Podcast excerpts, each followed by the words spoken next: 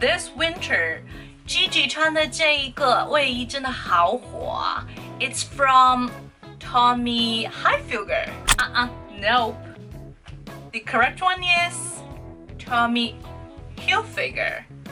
Hilfiger. It. Hilfiger. Hilfiger.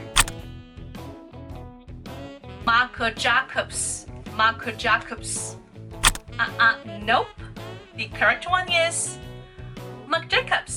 Marc Jacobs. A A 顺音 A A 你好，今天身体好吗？A OK。So that's pretty much for today. I hope you enjoy today's video. 我的微信是三三幺五幺八零，可以加入我们的英语口语学习群，跟我们一起玩着虐口语哦。Okay, so ciao, bye.